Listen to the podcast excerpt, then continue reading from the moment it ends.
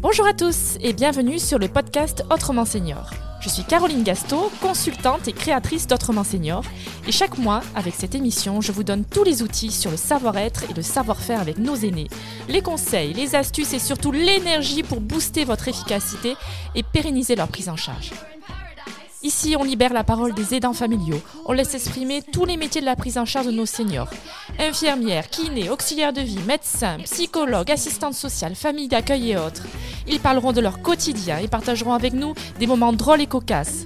Un regard souriant sur ce sujet sérieux pour notre plus grand plaisir.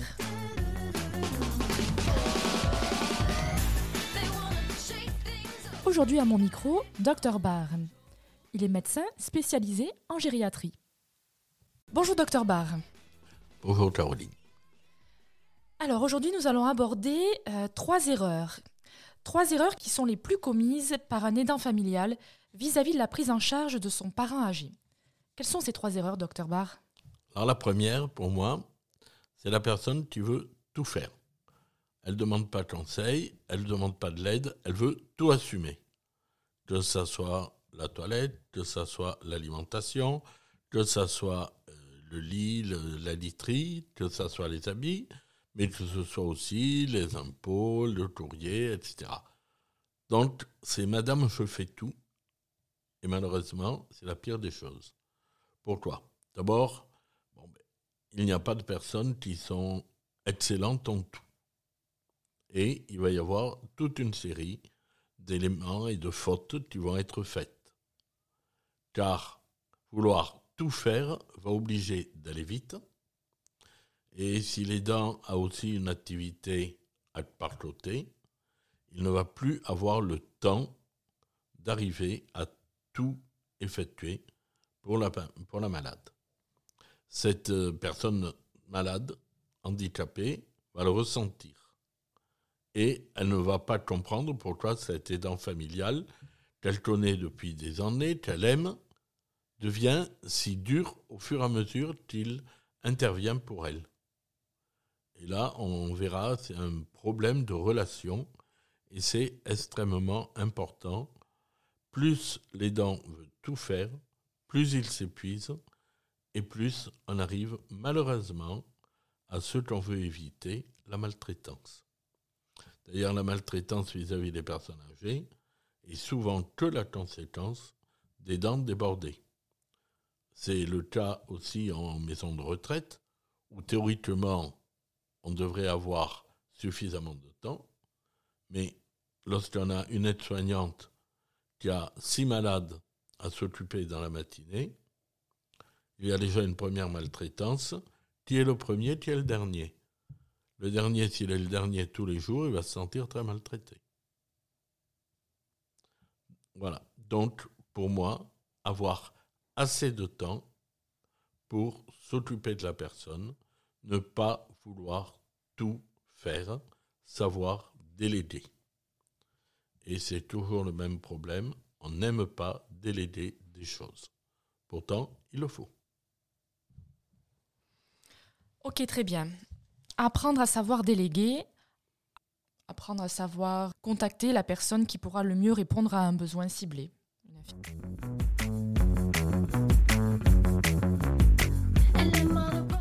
Donc ça, c'est l'erreur numéro 1. L'erreur numéro 2. L'erreur numéro 2, c'est un peu un paradoxe. Quand on est âgé, quand on a un handicap, normalement, on est pris par cet handicap, on le suit, on le comprend. Eh bien, il y a des personnes qui nient l'handicap. Quelques exemples, par exemple. Une grand-mère qui vit seule, qui, à 95 ans, a bien le droit d'avoir des difficultés pour marcher, et qui, malheureusement, eh bien, a une maison où, si on ne veut pas tomber, il faut repérer tous les objets à terre et savoir très bien lever la jambe, ce qui est de moins en moins son cas. Un autre, un grand-père, cette fois-ci, là aussi très âgé, 95 ans, qui, lui, voulait s'occuper de tout ne voulait rien confier à personne, et pourtant, eh bien, il, il a échoué, il n'arrivait plus à s'occuper de sa maison. Et lorsque une chute a obligé son hospitalisation, les personnes qui l'ont découvert ont découvert une maison dans un état repoussant de saleté. Les exemples, on pourrait les multiplier, on pourrait chaque fois euh, voir, euh, par exemple, dans des handicaps, euh, une personne qui a une prothèse et qui nie sa prothèse et tu vas se mettre en danger en faisant des choses qu'on ne fait pas avec cette prothèse. Combien de prothèses de hanches se sont retrouvées ainsi luttées? Les personnes ont dépassé la possibilité de la prothèse. Combien de diabétiques ont refusé le régime? Et j'ai eu un malade qui a débarqué avec des glycémies à plus de 3 grammes, qui, lors de l'enquête alimentaire, a, on dira pas gentiment, envoyé promener la diététicienne, et malheureusement, il a fallu le prendre en main. Et là, je lui ai mis quelqu'un de compétent, à savoir une infirmière, qui vient lui faire trois destro tous les jours. Et la surprise est que ce malade, maintenant, équilibré entre 1 gramme et 1 gramme 30 au lieu de plus de 3 grammes. Donc là aussi, le malade peut oublier son handicap ou nier son handicap, ce qui est encore plus grave. Et là, c'est à nous de l'obliger à trouver les moyens de pallier à cela. Je dirais que ça peut être extrêmement difficile et périlleux.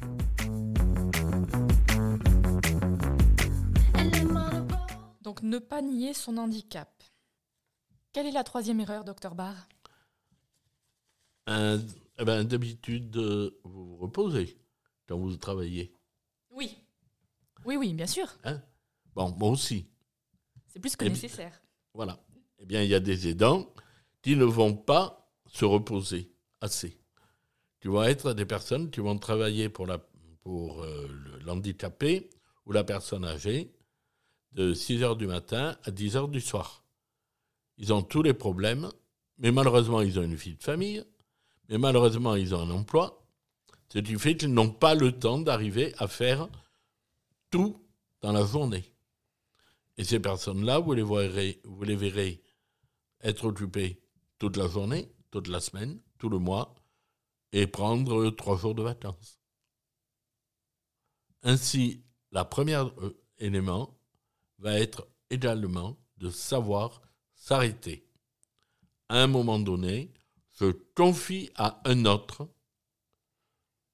la surveillance, l'aide de la personne handicapée ou âgée. Ce n'est pas que je me défile, ce n'est pas que je suis incompétent, c'est que pour être compétent, il faut que je sois reposé. Tout le monde en a fait les expériences d'épuiser et de vouloir faire quelque chose, ne pas y arriver. Si vous prenez la simple conduite de la voiture, premier conseil qu'on vous donne, si vous n'êtes pas reposé, si vous êtes épuisé, vous ne prenez pas le volant. Ça évitera un accident. Et là, lorsqu'on est épuisé, on veut aider et on a des accidents. J'ai comme ça plusieurs cas dans ma clientèle où des aides-soignantes épuisées ont voulu aider des malades à se lever ou aller aux toilettes. Et on a retrouvé toutes les deux par terre. L'aide-soignante et la malade. Étant épuisées, elles n'avaient pas pris les bons repères, elles n'avaient pas fait ce qu'il fallait, et elles avaient présumé de leur force, et le résultat a été mauvais. Donc, essayons d'avoir la raisonnabilité de savoir s'arrêter à temps.